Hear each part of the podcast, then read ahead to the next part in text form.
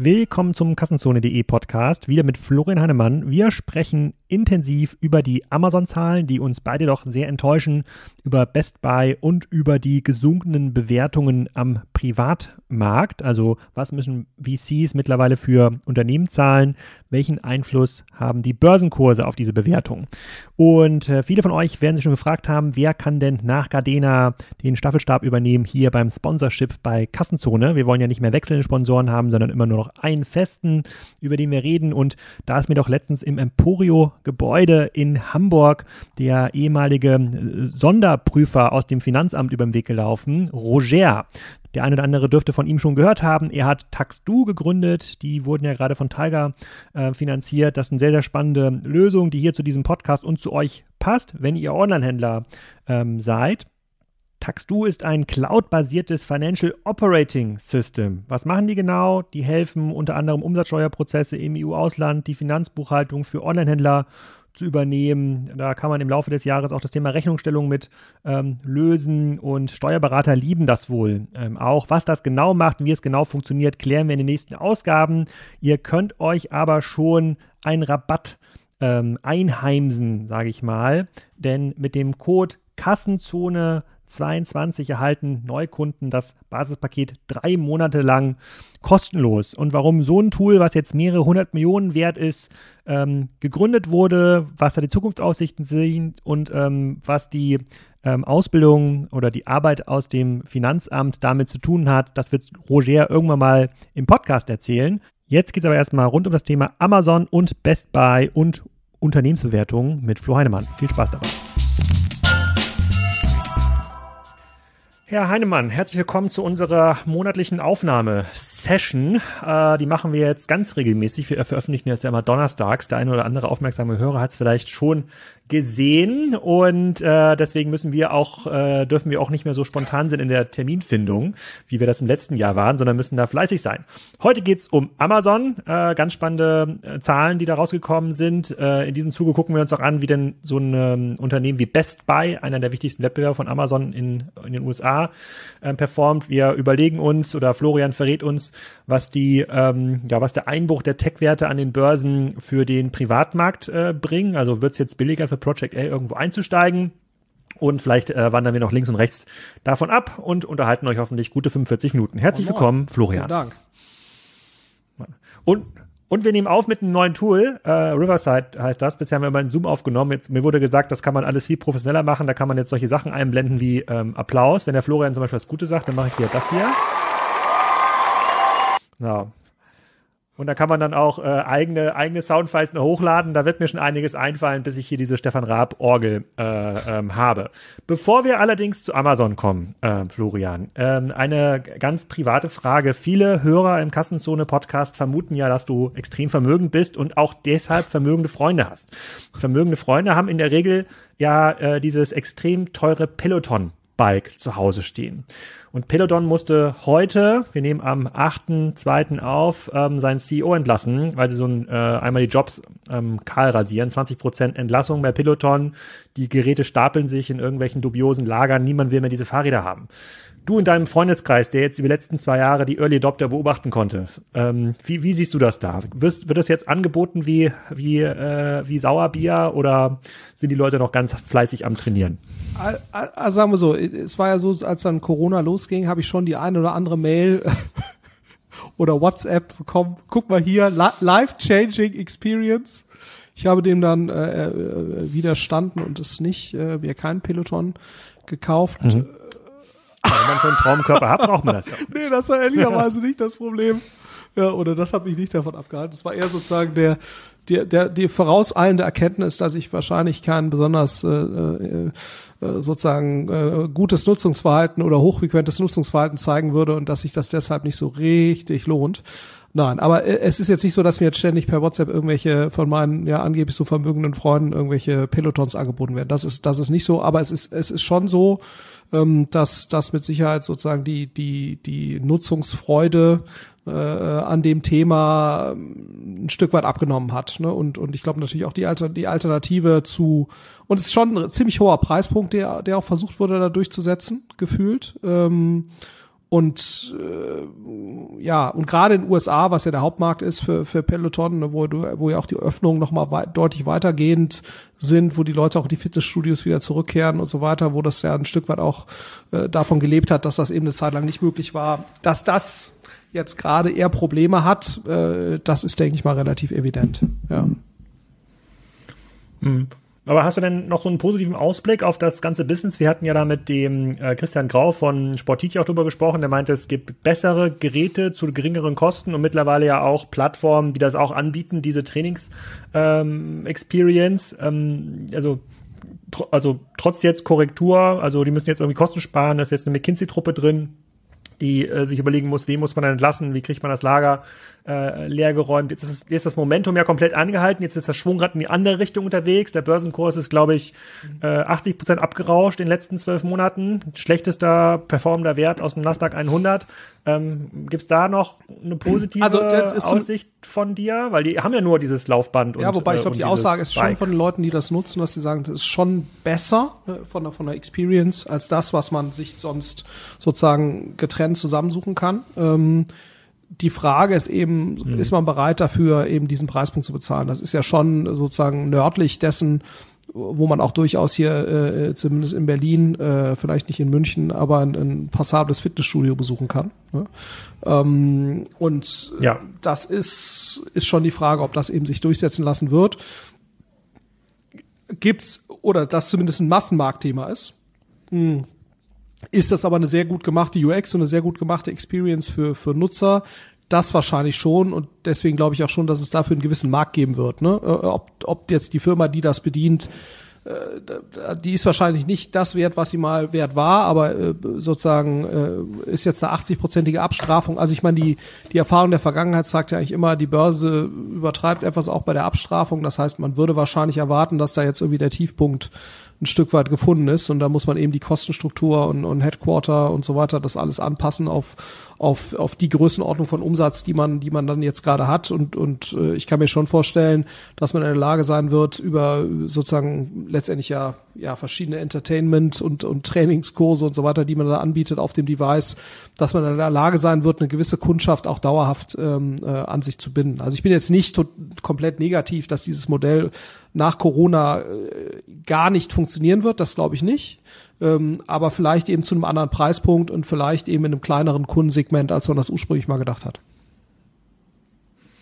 Hm, okay, apropos äh, Tiefpunkt, das letzte Mal, als wir über Wish gesprochen haben, da war die Aktie noch 5 Dollar wert. Ich habe ehrlicherweise länger nicht geguckt, wert? aber so wie du fragst und äh, suffisant grinst, das können jetzt der Hörer nicht sehen, hätte ich mal vermutet, nicht über 2,50 Euro. Äh, 2,50 Dollar. Stimmt, 2 ja. Dollar, 2 Dollar 30. Market Cap 1,5 ähm, äh, Milliarden, immer noch 10 Prozent äh, Short Interest äh, auf der Aktie, trotz, äh, trotz dieses geringen. Also schon, äh, ja, also mal schauen, ob die Börse da auch nach unten übertrieben. Ja, aber ich glaube, bei Wish ist, ist glaube ich, schon einfach ein fundamentaleres Problem als bei Peloton. Ne? Also bei Peloton würde ich schon sagen, mhm. man kann sich drüber streiten, wie groß der Markt ist, den man da adressieren kann. Mhm. Aber ich glaube, die, das Grundprodukt Peloton an sich ist ja ein gutes Produkt. Nur vielleicht eben nicht ganz zu diesem Preis und mhm. vielleicht eben für ein kleineres Kundensegment. Ne? Äh, so und, und bei Wish kann man sich ja schon fragen, kann man ein Business so, wie Wish das betreibt, überhaupt sinnvoll äh, eben machen ne? und und was ist auch die Existenzberechtigung gegen jetzt äh, Apps wie Shein, die da vielleicht einfach besser sind oder eben natürlich auch gegen AliExpress, äh, die da einfach nochmal eine andere Basis haben, auf der sie aufsetzen und da muss man sich eben schon fragen, was ist da die Existenzberechtigung von Wish? Ja. Hm. Okay, kommen wir von zwei äh, Fällen, bei der die Börse sehr skeptisch war, zu einem Fall, wo die Börse auf einmal sehr positiv ähm, gelaunt ist, trotz der Zahlen. Ähm, Amazon. Ähm, da müssen wir jetzt mal ganz in Ruhe durchgehen durch die einzelnen Bestandteile der Amazon-Aktie ähm, beziehungsweise des Geschäftsmodells. Wenn du da so drauf schaust, und ich bin mir ziemlich sicher, in den letzten Tagen hast du auch draufschauen ähm, können, was ist deine Bewertung? Was siehst du Gutes, was ja, siehst du also, Schlechtes also, gerade? Mich hat App was gewundert, muss ich sagen, warum die Börse da ja sehr positiv drauf reagiert hat. Ähm, also es war, glaube ich, 10, über 10 Prozent plus äh, direkt da, danach. Ja. Und ging dann danach wieder ein bisschen runter, aber über 10% plus ist ja bei Amazon schon äh, wie sozusagen einmal SAP plus noch irgendwie zwei, drei kleinere Sachen dazu. Ne? Äh, das darf man ja immer nicht vergessen, das ist ja schon ganz erheblich. Mhm. Ähm, das hat mich in dem Ausmaß etwas, etwas gewundert, ne? weil sag mal, ein Faktor war ja sicherlich diese Rivian, dieser Rivian Buchgewinn, ne? also die Beteiligung von Amazon an dem Elektrofahrzeughersteller, der aber noch gar nicht so wahnsinnig viele Elektrofahrzeuge wirklich geliefert hat und der zwischenzeitlich ja auch schon wieder deutlich runtergegangen ist. Ne? Also der Aktienkurs von Rivian, das ist ja der Q4-Report, das heißt der Stich, Stichtag, wo Amazon das dann bewertet hat, ist ja dann der 31.12 der Rivian-Aktienkurs ist ja seitdem, glaube ich, 40 Prozent runter oder so. Deswegen habe ich jetzt schon, wenn das ein wesentlicher Effekt war, hat mich das schon etwas gewundert, wie stark äh, Amazon darauf reagiert hat. Ähm, äh, war das ja auch nur ein Genau, nur um die Zahlen, nur die Zahlen, damit die Leute sich das vorstellen können. Also Net Income für Q4 war 14 Milliarden und von diesen 14 Milliarden waren fast 12 Milliarden der Rivian ja. Bewertungseffekt. Und du sagst, wenn der jetzt 40 Prozent runtergegangen ist zum Stichtag, fehlen dann von den 12 Milliarden dann wieder fünf. Ja, diese, die, die kommen dann im nächsten, die müssen dann quasi von den Nettogewinnen oder von dem Bilanzgewinn in ja. Q1 wieder abgezogen werden, was fast äh, vermuten lässt, dass wir da das erste Mal negatives Net Income. Und, und das rechtfertigt halt nicht einen, einen dreistelligen Milliarden äh, Bewertungszuwachs bei Amazon, ne? weil es ja auch ein Einmaleffekt ist. Hm. Das hat mich jetzt schon gewundert in dem Auswahl, weil sag mal, die Handelszahlen sind jetzt ja, äh, kannst du ja sicherlich auch gleich nochmal was zu sagen, aber die Handelszahlen sind ja eher. Verhalten. Ne? Du hast schon insgesamt ein, ein Wachstum gehabt. Ähm, also wenn ich die Zahlen richtig äh, sozusagen zusammen äh, bekomme, gab es eben gab es einen, einen Quartalsumsatz von 138 Milliarden. Das war im Vergleich zum Vorjahr neunprozentiges Wachstum. Ähm, so mhm. gegen fairerweise natürlich auch ein sehr starkes Corona-Quartal Q4. Ne? Also Q4 2020 war natürlich voll in diesem Corona-E-Commerce-Boom wo dann auch Amazon schon quasi dann auch äh, die Infrastruktur angepasst hatte an den Boom. Das heißt, die waren auch in der Lage davon zu profitieren. Ähm, also insofern äh, ist das jetzt, ne, aber du hast schon teilweise eben das Wachstum im Handelsbereich hat sich hat sich deutlich äh, hat sich deutlich abgeflacht. Ähm, so und insofern äh, was das ist aber natürlich eher trotzdem jetzt kein wahnsinnig überragendes äh, Wachstum. Du hast auch in einigen Segmenten hast du, hast du einen Rückgang gehabt. Äh, ich meine, im International-Bereich gab es sogar einen Rückgang. Es gab wohl auch kein Prime Day, mhm. ne? das, deswegen muss man natürlich auch gucken in dem Quartal. Ähm, insofern muss man, muss man, äh, muss man das vielleicht ein bisschen relativieren, aber sag mal, das ist jetzt nichts, was einen wahnsinnigen Bewertungssprung eigentlich äh, verursachen sollte. Was stark gelaufen ist, und das war wahrscheinlich fast das, das bemerkenswerteste, ist eben der Advertising-Bereich ähm, der äh, schon ordentlich äh, äh gewachsen ist. Um 32 Prozent auf, auf 9,7 Milliarden ne, in dem Quartal. Das heißt, wenn du das jetzt mal aufs Jahr hochrechnen würdest, was nicht ganz fair ist, weil sozusagen das vierte Quartal natürlich das stärkste ist, dann aber dann hast du mittlerweile ein Advertising-Business zwischen 30 und 40 Milliarden äh, Dollar Umsatz mit natürlich einer, einer monsterstarken Marge. Ne? Und, und das ist, und Amazon ist jetzt eben ganz mhm. klar nach Google und Facebook oder, oder Meta die Nummer drei Advertising-Plattform in, ähm, in ähm, in den USA und, und in der westlichen Welt und das ist natürlich schon Wahnsinn, ne? äh, da, da so groß zu sein. Und das äh, ist sicherlich auch ein Effekt, der wahrscheinlich äh, ein Stück weit dazu beigetragen hat. Was auch wieder extrem stark ist, ist, äh, dass das Amazon ähm, Cloud Business, also AWS, äh, was auch schon fast 18 Milliarden an Umsatz generiert. Ähm, und das ist fast ein 40-prozentiges Wachstum. Das heißt also, das sind wahrscheinlich die beiden sehr starken Elemente. Ne? Also Cloud fast 40 Prozent gewachsen, Advertising fast äh, mehr als 30 Prozent gewachsen. Beides mit einem mit einem super äh, super Margenprofil. Äh, ähm, und das äh, werden wahrscheinlich dann auch sozusagen die fundamentaleren Faktoren sein, die dieses Wachstum erklären, äh, obwohl das, das Wachstum des Handels vielleicht so ein Stück weit, ein Stück weit enttäuschend, äh, äh enttäuschend war. So, das wären, glaube ich, mal so die, aus meiner Sicht, die, die Kern, äh, die Kernthemen, ähm, die ich, die ich da sehen würde. Äh, Im Gesamtjahr 2021, darf man auch äh, nicht vergessen, gab's, äh, sind sie auf 470 Milliarden US-Dollar äh, gewachsen was immerhin noch ein 21-prozentiges Wachstum äh, war. Ne? Das heißt also, äh, das, darf, das darf man auch immer nicht vergessen. Also wenn man das jetzt mal so in Perspektive rückt, also Amazon ist im letzten Jahr, wenn man das jetzt mal alles als E-Commerce-Umsatz rechnen würde, was natürlich nicht stimmt wegen des Cloud-Umsatzes und so weiter, redest du aber davon nach meinem Kenntnisstand, dass Amazon letztes Jahr noch mal stärker gewachsen ist als das komplette, zwei, als zweimal das komplette deutsche E-Commerce-Business. Ja, ähm, äh, und das ist natürlich schon äh, einfach eine, eine große, eine große Zahl. Ja, also insofern würde ich sagen, gewisse Mischung ne, äh, oder äh, ge gemischte Resultate. Wenn man natürlich sagt, äh, das Advertising-Business ist ein Stück weit auch ein Resultat von einem wachsenden, äh, von einem wachsenden Handelsbusiness, dann ist natürlich eine abschwächende Dynamik in dem Handelsbusiness, wird dann auch irgendwann perspektivisch Auswirkungen haben auf den Wachstum im, im, im Advertising-Bereich, weil das natürlich schon Treiber ist. Das Cloud-Business ist natürlich ein Stück weit unabhängig vom Handelsbusiness. Äh, also AWS wird ja quasi unabhängig vom Handelsbusiness verkauft. Äh, in, insofern, äh, dass sie da so, so eine klare Marktführerschaft irgendwie halten, ähm, ist, ist schon beeindruckend, wird wahrscheinlich auch noch so, so weitergeht. Ne? Aber dann ist, ist schon fast die Frage, wie schlau es ist, das quasi alles noch als ein Konglomerat zu haben. Also mit zwei eigentlich sehr, sehr starken Businesses, AWS und, und dem Advertising-Business, die standalone wahrscheinlich fast höher bewertet würden. Ne? Also wenn du das jetzt auseinandernehmen würdest, äh, als, als sozusagen als Konglomerat. Hm. Ja, also den kann man natürlich erstmal allem nur zustimmen. Ähm, ich finde die Zahlen in Summe sehr enttäuschend. Ähm, man musste so, glaube ich, ein bisschen aufpassen ähm, mit der Semantik. Also Amazon gibt ja nur Net-Umsätze an, also von den Produkten, die sie selber verkaufen und von den Marktplatzprovisionen und AWS-Umsätze.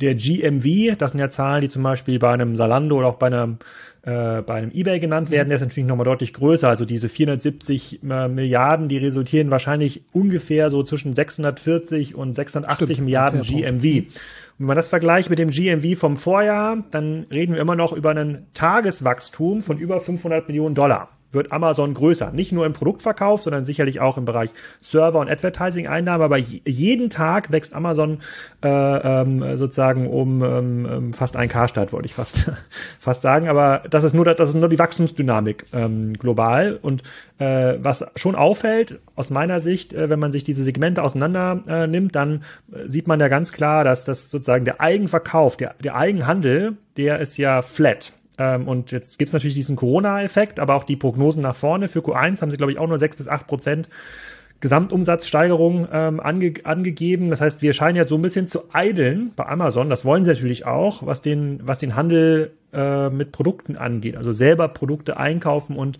ähm, verkaufen. Da ähm, da macht Amazon in der Regel nicht mehr, äh, nicht mehr so viel ähm, und äh, hat jetzt natürlich einen großen Fokus auf diese ähm, Dritthändler, Third-Party-Seller-Services, also die Gebühren, die mittlerweile eine, eine Plattform zahlen äh, muss an Amazon oder die ein Händler zahlen muss an Amazon, um dort ein bisschen äh, ähm, das Produkt zu bewerben. Die liegen mittlerweile bei über 100 Milliarden, also ein riesiges Business, ein riesiger Einnahmestrom. Ähm, ähm, Advertising Business war im letzten Jahr dann 31 Milliarden Dollar, ist fast größer als der Prime, äh, das Prime Business. Aber im, äh, im Summe reißt eigentlich nur AWS das ganze Modell wieder nach oben. Also AWS ist die Cash Cow, ist das Modell, was auch nochmal richtig Umsätze bringt. Der Kern des Handelsgeschäfts, der scheint tatsächlich mittlerweile einem Niveau angekommen zu sein, bei dem Amazon das nicht mehr richtig skalieren kann und auch nicht mehr in dem Tempo skalieren kann, wie sie es, ähm, äh, wie sie es mal gewohnt waren. Und das finde ich erstaunlich, insbesondere auf internationaler Ebene. International hast du gerade schon gesagt, haben wir einen Rückgang, immer noch negative Margen. Die hatten nur in Q4 letzten Jahres, in dem Corona-Top-Jahr, wo sie Werbung ähm, einstellen konnten, weil einfach so viel Nachfrage war, haben sie da, ähm, haben sie da Geld, äh, ähm, Geld verdient. Und alle Zahlen werden geschönt von AWS, was ein komplett eigenständiges Businessmodell ist. Das hat mit dem Handelsmodell nichts zu tun, das hat mit dem Marketplace, äh, mit dem Sellermodell nichts, äh, nichts zu tun. Das könnte man sofort abspalten. Und der Rest, der da überbleibt, den finde ich gar nicht so ähm, attraktiv, wie du schon sagst. Wenn, wenn das Handelsgeschäft nicht mehr so richtig skaliert und Amazon mittlerweile ja genauso viel Werbung aufwenden muss für die eigene Plattform, wie sie dann einnehmen können von den Sellern, ähm, dann ist das eigentlich nicht mehr so richtig, nicht mehr so richtig, richtig, äh, nicht mehr so richtig cool. Ähm, und da finde ich die, die Umsatzprognose jetzt auch sechs bis acht Prozent in Q1 im Vergleich zum Vorjahr auch überhaupt nicht ähm, attraktiv. Und ähm, dieser Rivian-Deal, ich glaube, äh, Amazon ist ja da eingestiegen, weil die auch diese Lieferwagen von Rivian kaufen. Ich glaube, das ist die strategische äh, ähm, Überlegung dort von von Amazon, äh, dass es das jetzt einmal so einen bilanziellen ähm, Buchgewinn bringt, der dann auch ja auf äh, Seite eins in dem, äh, in dem, in dem Geschäftsbericht ähm, genannt wird. Also es glaube ich in der Mitte Seite eins kommt sofort dieser Rivian-Deal ähm, zu Trage. Das, das sieht alles andere als stabil aus, äh, ähm, aus, ähm, aus, aus, aus, meiner, aus meiner Sicht. Und wir hören ja heute schon von den Amazon Sellern oder von vielen Leuten, die dort verkaufen, dass es zunehmend teurer ist, dort Kunden zu akquirieren, dass die Gebühren hochgenommen werden. Das heißt, irgendwann gibt es auch so einen Kipppunkt, bei dem diese Seller äh, sich überlegen, okay, was für andere Marktplätze gibt es, welche Direct-to-Consumer-Strategien äh, kann ich mir vielleicht selber äh, ähm, noch, äh, noch überlegen. Ähm, der, der dies, diese, das Prime-Programm lässt sich auch nicht so einfach ausweiten. Der Streaming-Wettbewerb ist extrem groß geworden. Also da muss Amazon schon sehr, sehr, sehr viel tun, um nochmal zwei, drei Dollar mehr zu rechtfertigen in der Prime-Gebühr. Die haben es jetzt ja hochgesetzt von 120 auf 140 Dollar, glaube ich, im Jahr in den ähm, in den US äh, ähm, in den USA. Ähm, also ich habe, glaube ich, 2019 im Rahmen der K5 mal diesen Artikel Peak Amazon äh, geschrieben und das sieht für mich schon sehr stark nach einem Peak aus. Also wirklich, wenn man mal das komplette AWS-Thema ausblendet, was wirklich mit dem Kerngeschäft von Amazon nichts mehr zu tun hat und mit denen sind wir ja auch mit Spryker äh, sozusagen verbandelt. Da sind natürlich viele Kunden, die in diese sozusagen unsere AWS-Cloud äh, dann auch gehen. Ähm, und das funktioniert ja auch gut und das Angebot ist extrem gut, hat aber für mich als Endkunde ja gar nichts zu bedeuten. Deswegen wird ja das Offering nicht besser, deswegen wird Liefergeschwindigkeit nicht besser, deswegen werden die Preise äh, nicht besser.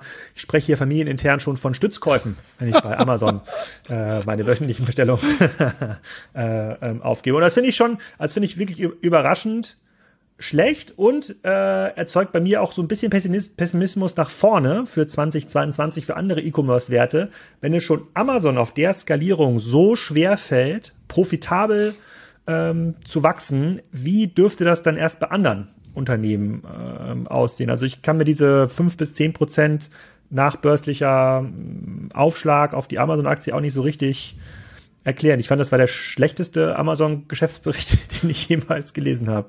Ich weiß nicht, ich, man, du bist ja immer etwas pointierter in den Aussagen, als ich das bin. Äh, das ist ja auch grundsätzlich gut so. Ich weiß nicht, ob ich jetzt so weit gehen würde, weil wie gesagt, das äh, AWS fand ich stark, Advertising fand ich auch stark. Also insofern so würde ich jetzt nicht agieren, aber vielleicht oder argumentieren, aber nochmal in, in was da dich unterstützt ist vielleicht auch nochmal zwei Zahlen, die hier netterweise, kann ich auch jedem nur empfehlen, da mal reinzugucken, was eine sehr schöne Übersicht ist hier von den Doppelgänger-Kollegen äh, ähm, Glöckler und Klöckner, äh, äh, wobei das glaube ich eher der, der Herr Klöckner ist, der das macht, die dieses äh, die Zahlen, die dann nochmal aufbereitet werden pro pro äh, Aktie, da kann man hier zum Beispiel auch bei Amazon die Zahlen sehen, sehr schön.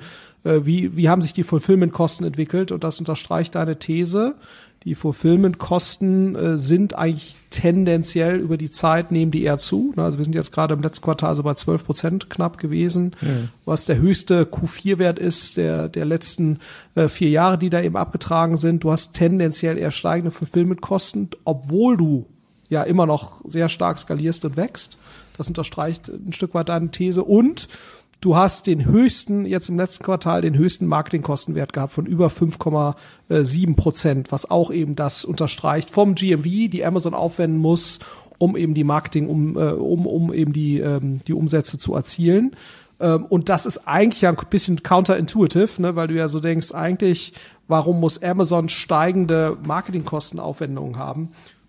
Weil eigentlich würde man bei dem Prime-Produkt äh, und, und auch bei dem Prime-Video und so weiter, würde man ja eigentlich und unter eigentlich der steigenden Kauffrequenz, zumindest mal bei Prime-Kunden, das ist zumindest das, was man, was man ja hört und was auch kommuniziert wird, dass da die Kauffrequenz eher steigt. Eigentlich würde man da sinkende äh, Marketingkosten erwarten und nicht steigende Marketingkosten. Und äh, ja, das ist immer noch auf einem niedrigen Niveau. Ne? Also wenn du jetzt 5,7 Prozent vergleichst mit, mit, äh, mit irgendwie Zalando oder 5,7 Prozent mit About You, dann ist das natürlich ein deutlich besserer Wert als da. Aber wenn man fair sein will, muss man natürlich auch mit einbeziehen, dass äh, eben erhebliche äh, Aufwendungen ja in das in die Streaming-Dienste fließen, die ja auch nichts anderes letztendlich sind als sehr sehr teure Marketing äh, oder CRM-Ausgaben Und es fällt natürlich einem Amazon eigentlich auch leichter, äh, aufgrund des sehr, sehr breiten Angebots äh, eine Kauffrequenz zu erzeugen, als das jetzt bei einem Zalando oder, oder Otto oder so der Fall ist. Das heißt, ähm, eigentlich ist das äh, an der Stelle schon ein Stück weit äh, verwunderlich, ähm, warum das so ist. Ja, ähm, ja. Also was ich jetzt nicht gelesen mhm. habe, ist, was man natürlich auch hätte erwarten können, dass das ein gewisser Effekt ist, ist in irgendeiner Weise Warenverfügbarkeitsthemen äh, ob das eine Rolle gespielt hat, ähm, was aber natürlich auch in dem Moment, wenn jetzt Marketplace immer wichtiger wird und das ist ja so, äh, dass der Anteil des, des Third-Party-Seller GMVs, dass der zunimmt am, am Gesamt-GMV, dann müsste eigentlich auch das Thema Warenverfügbarkeit ein Stück weit äh, weniger äh, wichtig werden, weil irgendeiner hat immer Ware. Ne? Ähm, aber ähm, äh, mhm. davon habe ich zumindest jetzt nichts gelesen, weder weder in den Amazon-Ausführungen äh, selbst noch in, ähm, äh, in sozusagen jetzt den Kommentaren, die von, von anderen äh, Medien kamen, weil das wäre sonst vielleicht noch eine Erklärung gewesen, dass die Marketingkosten steigen, weil halt die Warenverfügbarkeit gesunken ist und damit die Conversion. Ähm, ja, aber da kann man jetzt zumindest nichts, nichts in der Hinsicht erkennen.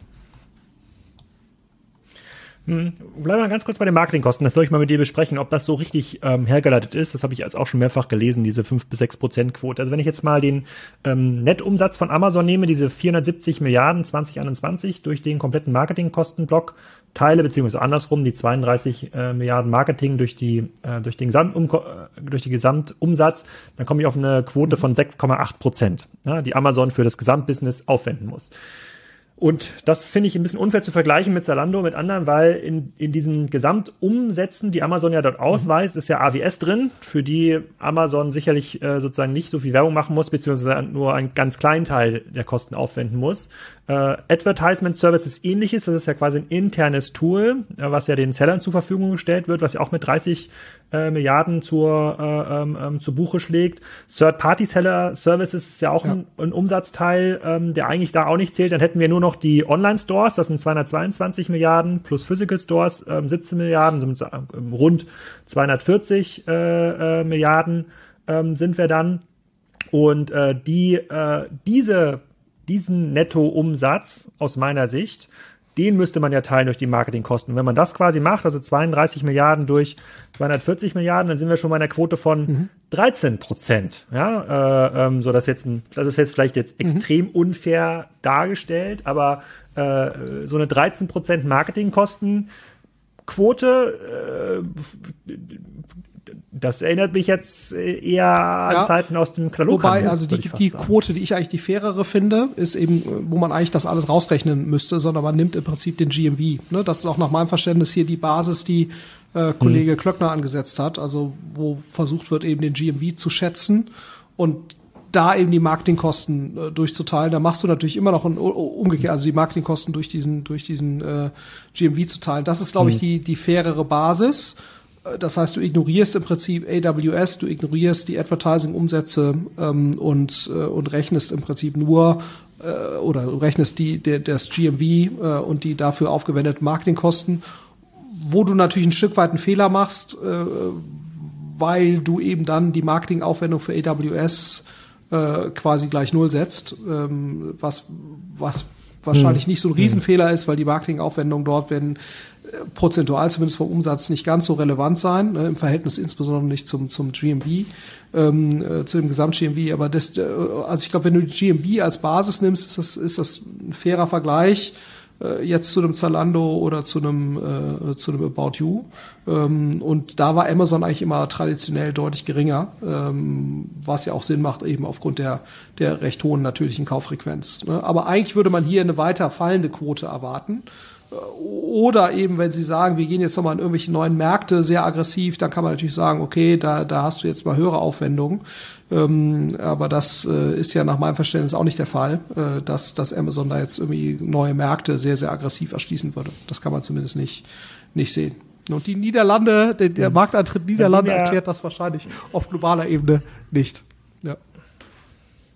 Noch nicht, da kommen wir gleich zu. Was heißt denn das eigentlich für Amazon? Aber du hast ja gerade schon zwei, drei Makroeffekte genannt. Also ähm, Logistikkosten werden eher teurer. Ja, Fahrer, die irgendwie Fahrzeuge ähm, äh, bewegen, werden teurer. Ähm, Arbeiter im Lager werden teurer. Ich glaube, Amazon hat letztes Jahr schon in den USA auf 18 Dollar Stundenlohn angezogen, teilweise 3000 Dollar Signing-Bonus. So der Trend wird eher anhalten, auch wenn im Geschäftsbericht Amazon von einem Kurzfristeffekt ähm, schreibt, sehe ich, sehe ich ehrlich gesagt nicht so. Ich glaube, das wird eher teurer, äh, sozusagen in den, ähm, in den Trends, die danach äh, nach oben geben. Wir haben andere Spezialanbieter, die in ihren Segmenten immer besser werden. Wir gucken uns ja gleich nochmal ein Best Buy an und überlegen uns, was das für die ähm, heißt. Das ist natürlich in Europa ein Zalando About You für Fashion sind natürlich deutlich besser. Thomann hat mir öfter schon genannt für Electronics. Da hat sich Amazon in den einzelnen Bereichen ja, tut sich extrem schwer gegen diese Spezialisten ähm, anzukommen. Das heißt, und, und Amazon ist auch so groß mittlerweile, also eine, wir reden hier von einem irgendwie 600 Milliarden GMV, ist ein mega Business.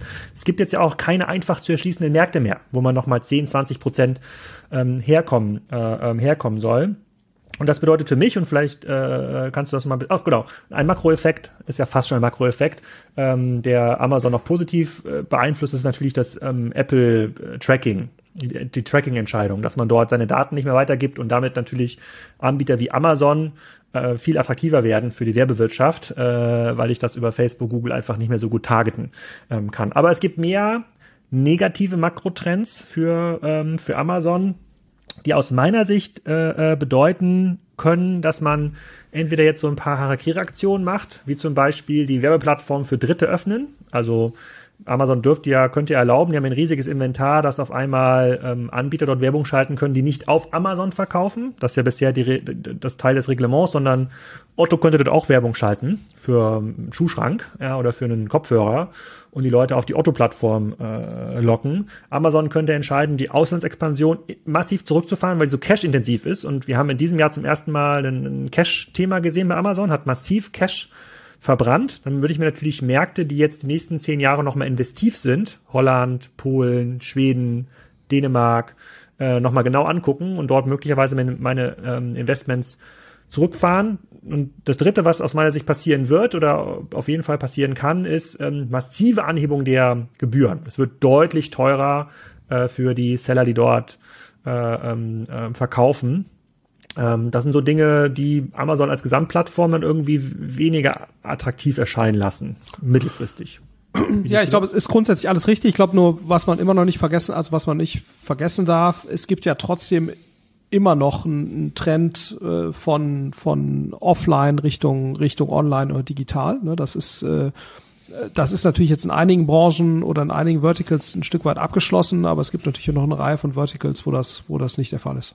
So, und, und welcher mhm. Nettoeffekt jetzt größer ist, also mich würde schon wundern, sozusagen, wenn das, das grundsätzliche Markt Wachstumspotenzial von Amazon marktseitig, ne, wenn das, äh, äh, wenn das wirklich sozusagen jetzt eine Grenze des Wachstums in der Hinsicht äh, darstellt, sondern ich glaube, es ist eher äh, die Punkte, die du ansprichst, mh, teurere Kosten, um dieses Wachstum zu erschließen.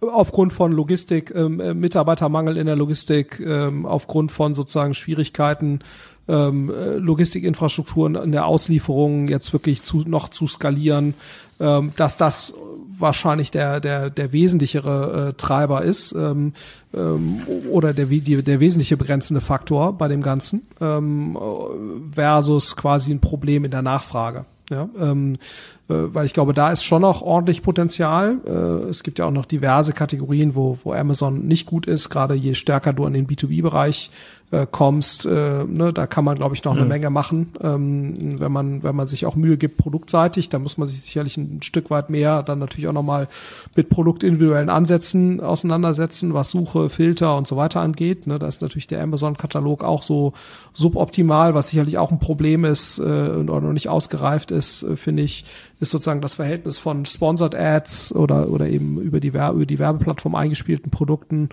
und, ähm, und den organischen Ergebnissen. Ich finde, das äh, führt auch nicht unbedingt dazu, dass die Produktexperience besonders gut ist, ähm, auf, auf Amazon, um Produkte zu suchen.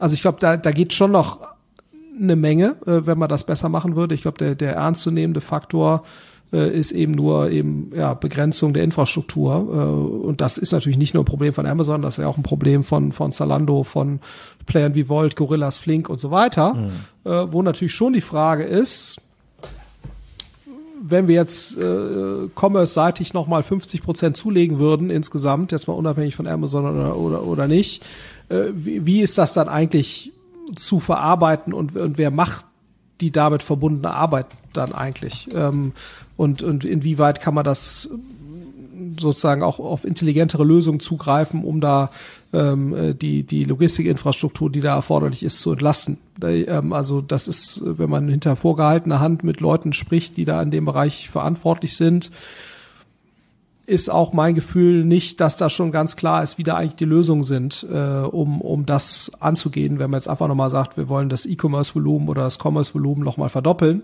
wie würden wir das eigentlich machen in den nächsten zehn Jahren? Ähm, da sind, mhm. glaube ich, die Antworten, wie das überhaupt gehen kann, noch nicht klar. Okay, ähm, also einigen wir uns vielleicht auf eine, auf eine unklare Zukunftsaufsicht für Amazon. Also ja, offline, online äh, bleibt erhalten, aber die Zahlen äh, sozusagen in einem gut skalierenden Business äh, wie Amazon waren schon ein bisschen enttäuschend. Ähm, und ob jetzt der neue CEO Andy heißt er, glaube ich, ne? Ob der jetzt quasi das durchhalten kann, nochmal 15 Jahre bei diesen langen strategischen Investitionen, die, die Shareholder bei Laune zu halten, äh, ist natürlich auch nochmal eine andere Frage. Ähm, was uns zum nächsten äh, Thema führt, warte, ich muss hier nochmal gleich äh, sozusagen einen Soundeffekt einspielen, damit das nächste Thema auch richtig angekündigt äh, wird. Und zwar wer profitiert denn eigentlich von dieser Entwicklung? Und ich habe das schon in der letzten, ich habe das nämlich schon in der letzten Folge angekündigt, wir wollten uns mal Best Buy anschauen, weil Best Buy ja so ein, Fall ist, bei dem wir natürlich von der falschen Seite des Atlantiks da irgendwie ähm, draufschauen. Die dürfte es ja eigentlich nicht mehr geben. Ja, sozusagen in dem Heimatmarkt von Amazon dürfte es ja eigentlich keinen anderen großen Consumer Electronic Retailer äh, mehr geben.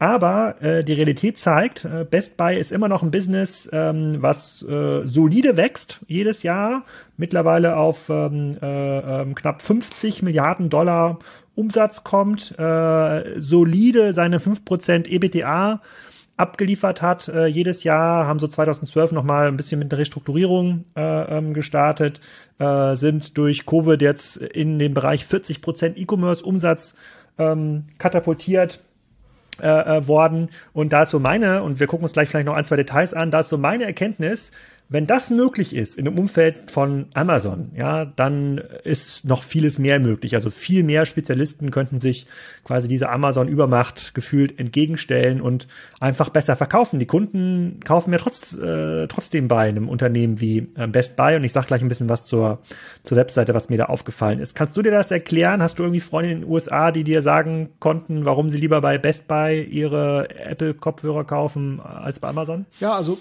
ich meine, vielleicht ist, ist sozusagen Best Buy die, die bessere Version von Media Markt Saturn. Ja, also das ist ja so ein bisschen, ähm, also grund, grundsätzlich äh, ist zumindest das, was ich jetzt äh, höre, ne, dass sie schon über, über Beratung punkten äh, und, und sozusagen auch die Verknüpfung von E-Commerce und, ähm, und äh, das, was du ja häufig kritisierst, dass das nicht so richtig möglich ist, also die Verknüpfung, schlaue Verknüpfung von E-Commerce und, und einer Offline-Experience, dass das im Fall von Best Buy wohl gar nicht so schlecht funktioniert und dass es ein gewisses Kundensegment gibt, äh, dass dass das schätzt, ne? äh, diese diese Verknüpfung äh, und äh, das ist eben, aber ich denke mal schon, dass, dass dass der wesentliche Kern schon ist, dass sie es eben schaffen, äh, einen besseren Beratungs- und Sortimentskompetenzansatz eben sinnvoll äh, zu zu transportieren. Das gelingt ja auch durchaus äh, Pure-Playern äh, im, im Online-Bereich, ne, wie so Notebooks billiger oder so, die schaffen das ja auch, ne, durch einfach ein besseres Sortiment und ein,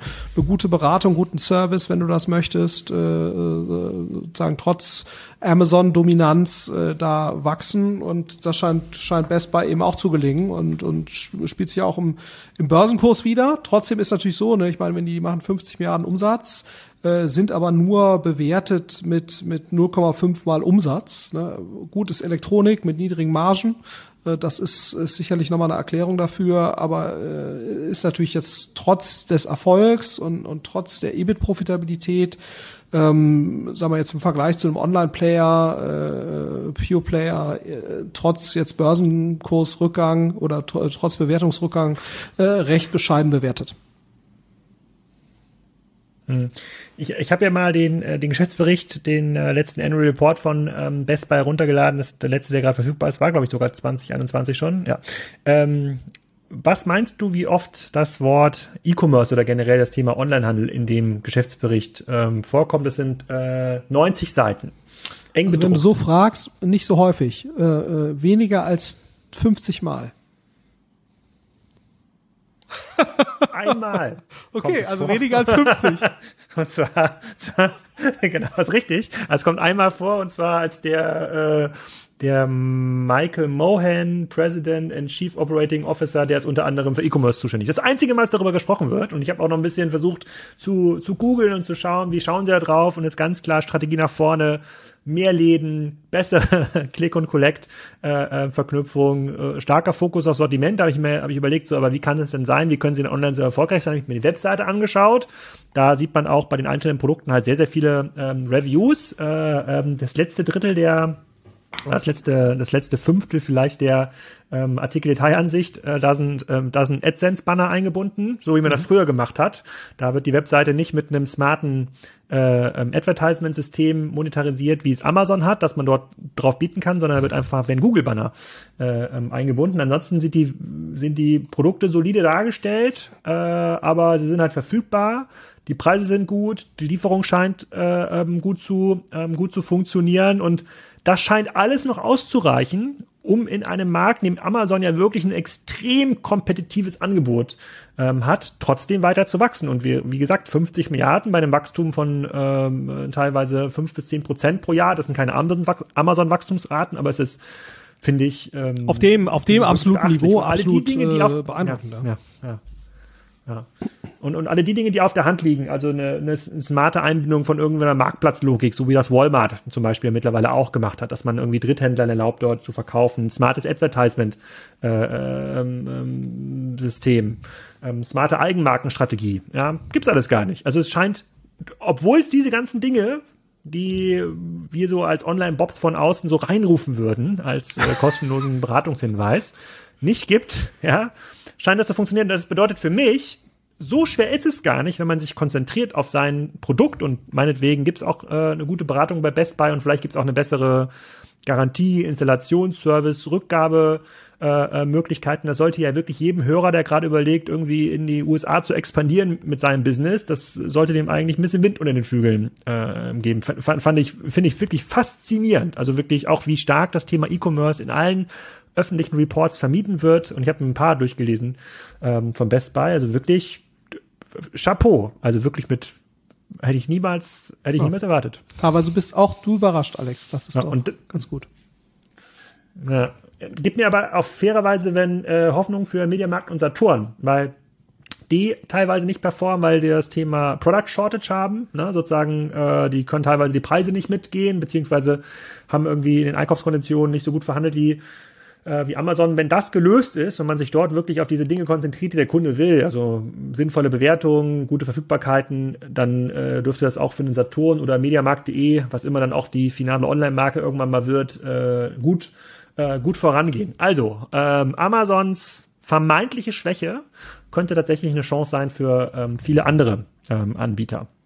Was uns zum äh, dritten Thema äh, führt. Kleinen Moment, ich muss ja kurz.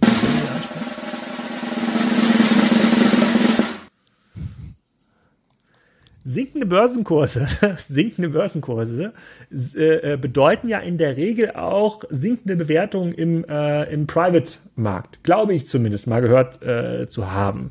Ähm, heißt das jetzt, dass ihr günstiger in Deals reinkommt und nicht mehr irgendwie 500 mal ERA äh, zahlen äh, müsst? So, kannst du mal ein bisschen aus dem Nähkästchen plaudern hier als in den ja, letzten also fünf bis zehn Kurzfristig Minuten. heißt es das nicht. Ja, das kann ich äh, schon mal sozusagen, da kann ich schon mal, äh, muss ich mich selbst wieder etwas äh, ja, äh, vor, ich war ja schon freudig erregt, dass das jetzt irgendwie so sein sollte, aber das ist, das ist nicht so. Ähm, ist aber auch relativ klar, äh, warum es kurzfristig zumindest erstmal nicht so ist. Weil du hast natürlich eine Reihe von Fonds, die sind geraced worden oder wurden gerade geraced oder werden gerade geraced, die in der frühen Phase investieren. Das heißt, da ist eine Menge an ja, äh, Geld vorhanden, was, was investiert wird.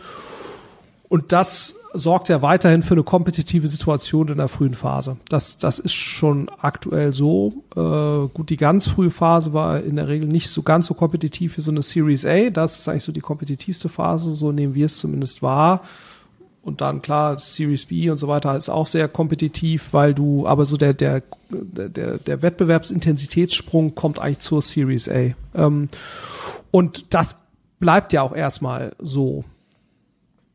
Wenn natürlich aber sozusagen die Situation, wie wir sie jetzt gerade haben, ne, die ja aus, aus einer Reihe von Faktoren sicherlich ne, steigende Zinsen in den USA, was zu sozusagen einer höheren Abdiskontierung der zukünftigen Cashflows führt, eine gewisse Unsicherheit im Markt. Äh, dann hast du natürlich auch die ganzen Faktoren wie Ukraine, äh, du hast äh, Shortages am äh, Inflation, Shortages äh, in der Lieferkette und so weiter, was dann wiederum Inflation auch begünstigt und so weiter. Also wenn das natürlich so anhält und da spricht jetzt zurzeit einiges dafür, dass das jetzt nicht nur ein temporäres Absinken war, sondern erstmal wahrscheinlich auf dem Niveau zumindest mal bleibt. Ähm, dann wird sich das natürlich schon sukzessive äh, ähm, irgendwann dann auch ein Stück weiter nach vorne durchziehen in die, in die früheren Phasen. Das ist ein zeitverzögerter Effekt. Aber natürlich ist es so, dass wenn die späterphasigen Bewertungen äh, sinken, dass sich das dann in so einer Art Trickle-Down-Effekt auch irgendwann nach vorne durchziehen wird, weil du kannst natürlich sozusagen Private und Public Markets nur für einen gewissen Zeitraum voneinander in, in, entkoppeln. Ähm, und klar werden auch im Private Market irgendwelche Multiples angelegt, ne, gerade irgendwelche RA Multiples im SaaS-Bereich oder im Software-Bereich oder Umsatz-Multiples im E-Commerce-Bereich. Äh, da hast du ja schon immer wieder so gewisse Referenzpunkte ähm, und wenn die Referenzpunkte sinken im Public Markt, ähm, dann wird sich das auch im Private Markt irgendwann zeitverzögert entsprechend abbilden. Das ist schon äh, etwas, was wir sehen. Äh, klar steigen wir dann auch wahrscheinlich einen Ticken günstiger ein, ne? Äh, aber haben natürlich dann auch hinten raus dann auch niedrigere Exit-Werte, wenn sich dieses Bewertungsniveau ähm, jetzt so stabilisiert. Ne? Ich finde das ehrlicherweise aber auch nicht so schlecht. Ne? Das ist ja sozusagen leider das Problem generell in den Finanzmärkten. Du hast immer gewisse Wellen äh, wo halt gewisse Themen übergewichtet werden und das korrigiert sich dann äh, wieder. Ne? Jetzt war, waren die letzten Jahre sehr stark so dieses ganze Thema Wachstum steckt alles andere als der wesentliche Bewertungstreiber. Das ändert sich jetzt gerade wieder und, und wird wieder etwas balanciertere Sichtweise auf, auf Themen. Ne? Sowas wie Marge wird wichtiger, also nachhaltigeres Wachstum wird wichtiger. So, und das ist äh, ja vielleicht auch nicht das, das Schlechteste, muss man sagen. Ne? So, und ähm, ja. Aber dazu noch mal eine ähm, Detailfrage. Ich habe gelesen, 2021 ähm, sind ähm, über 300 oder über 600 Milliarden neues Kapital in den Markt geflossen, also an VCs mehr oder weniger, die diese frühphasigen Investments bis Series D tätigen. So und diese, sagen wir mal 600 Milliarden Dollar, die müssen doch investiert werden. Es gibt ja es, der Wettbewerbsdruck sagen steigt ja eher. Oder können die LPs sagen, nee, wir ziehen unsere Commitments wieder zurück, dann investieren wir doch wieder in Shell und die Allianz. doch nichts mit diesem Wachstum. Nee, also abgezogen werden kann das eigentlich nicht. Ne? Also du, wenn du als LP dein Commitment gibst zu einem Fonds, äh, dann ist das quasi ein einklagbarer Titel, der, den, den, der gegen dich äh, sozusagen erwirkt werden könnte, wenn, wenn du dann nicht bezahlst. So, ähm, oder nicht den Capital Calls folgt, die daraus kommen. Ich bin mir ehrlicherweise nicht so sicher, wie viel von diesen 300 Milliarden, die du jetzt gerade beschreibst, wirklich in der frühen Phase äh, jetzt äh, investiert werden. Ne? Also Series D ist für mich jetzt schon ein relativ spätes, spätes Thema. Ähm, äh, aber klar, also das ist, äh, deswegen habe ich ja auch gesagt, es wird erstmal diesen zeitverzögerten Effekt geben. Erstmal investieren natürlich die Leute äh, weiter ich bin mal gespannt, ob wir wieder so einen Effekt sehen, wie wir es bei Corona gesehen haben. Also Beginn Corona, als dann sozusagen die Leute etwas zurückhaltender investiert haben, also die Investitionsgeschwindigkeit etwas reduziert haben, um quasi so ein Stück weit stärker in Abwarthaltung agieren zu können. Weil was du halt nicht willst oder was du eigentlich auf jeden Fall vermeiden willst, dass du in einer Situation, in einer sehr unsicheren Situation, einer Situation, die eher von der Stimmung her nicht so gut ist, äh, und dann vielleicht noch mit einem Portfolio, was eher in der Abwertung begriffen ist, dass du damit deinen nächsten Fonds raised. Ne? Und das ist, mhm. glaube ich, sozusagen jetzt der entscheidende Punkt. Äh, was ist sozusagen jetzt, was entwickelt sich jetzt aus dem, aus der Situation, wie wir gerade sind? Ist das eher eine Sichtweise, wo du sagst, grundsätzlich weiter ein starker Optimismus gegenüber neuen Technologien, aber eben eine gewisse Bewertungskorrektur? Dann wird auch weiterhin Geld in diesen Sektor fließen, dann aber sicherlich die Portfolios zu einem etwas anderen Bewertungsniveau aufgebaut und dann ist auch irgendwie alles alles okay, aber dann ist die grundsätzliche, grundsätzlich positive Sichtweise auf diesen Technologiesektor weiter intakt. Das ist sicherlich das Szenario, was ich, äh, was ich mir jetzt erhoffen würde, mm, weil ja grundsätzlich ein sehr aktiver Startup-Investment-Bereich ist ja auch gesellschaftlich, äh, nicht nur aus egoistischer Perspektive, sondern auch gesellschaftlich ja, ja sinnvoll, äh, weil es natürlich auch zu einer zu einer sehr starken Anpassungsverbesserung einer Wirtschaft an neue Gegebenheiten führt. Ne? Also insofern ist das, ist das grundsätzlich schon wünschenswert, wenn sozusagen das, was da aufgebaut wurde, auch gerade in, in Europa jetzt in den letzten äh, fünf Jahren, ja, dass das, äh, dass das jetzt nicht wieder zu stark äh, geschrumpft wird. Ähm, äh, insofern hoffe ich, dass sozusagen dieser grundsätzliche Tech-Optimismus, dass der oder Innovationsoptimismus, dass der weiterhin erhalten bleibt. Ähm, aber das ist, glaube ich, jetzt noch ein bisschen früh, um das wirklich, äh, um das wirklich zu sagen. Ne? Und ich glaube, die aller, allerwenigsten Menschen, also ich glaube, alle waren sich irgendwie einig, boah, das Bewertungsniveau, wie wir es jetzt haben, oder wie wir es bis, sag mal, November hatten oder, oder Oktober, äh, da waren sich, glaube ich, alle so ein bisschen einig, das ist schon sehr hoch und das wird sich wahrscheinlich irgendwann ändern. Dass das sich dann in der Geschwindigkeit geändert hat, das war, glaube ich, auch für die meisten überraschend. Hm, äh, die Märkte übertreiben tatsächlich auch dann quasi in der Geschwindigkeit der, der, der Anpassung. Mal schauen, wie das bei unseren Amazon-Aussagen sich nach vorne ähm, zieht. Also du kannst noch nicht von niedrigen Bewertungen bisher profitieren in frühen Phasen. Nein. Ähm, aber es könnte durchaus sein, dass sich das so durchtickelt, mhm. äh, ähm, dieser, äh, ähm, die, dieser Effekt. Äh, schauen wir mal, was dann in der März-Ausgabe, äh, was du dann erzählen ja. kannst.